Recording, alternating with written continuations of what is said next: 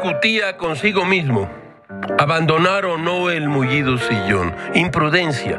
Dejó atrás la inacción.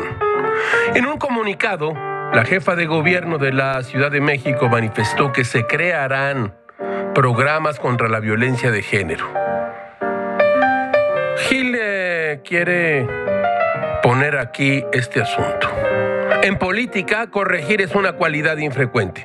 Dijo la jefa de gobierno, si alguna declaración pudo contribuir a generar distancia entre el gobierno y mujeres que luchan contra la violencia de género, no ha sido la intención. ¡Pa mal!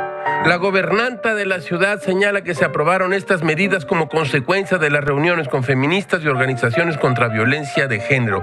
La meta sería lograr programas de prevención, atención y sanción en menos de un mes. Bueno, tampoco, tampoco exageremos. En menos de un mes no lograremos absolutamente nada. Pero algo es algo, dijo un calvo. Sheinbaum dijo lo siguiente, nuestra ciudad es un lugar en donde ha existido y existe la violencia hacia niñas y mujeres que se manifiesta de diversas formas. Por ello fortaleceremos las políticas integrales con más medidas efectivas de prevención, atención y sanción para erradicarla. Bueno, la verdad es que no está nada mal.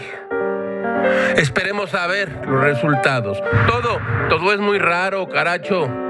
Como diría Schopenhauer, con ciertas personas vale más ser traicionado que desconfiar.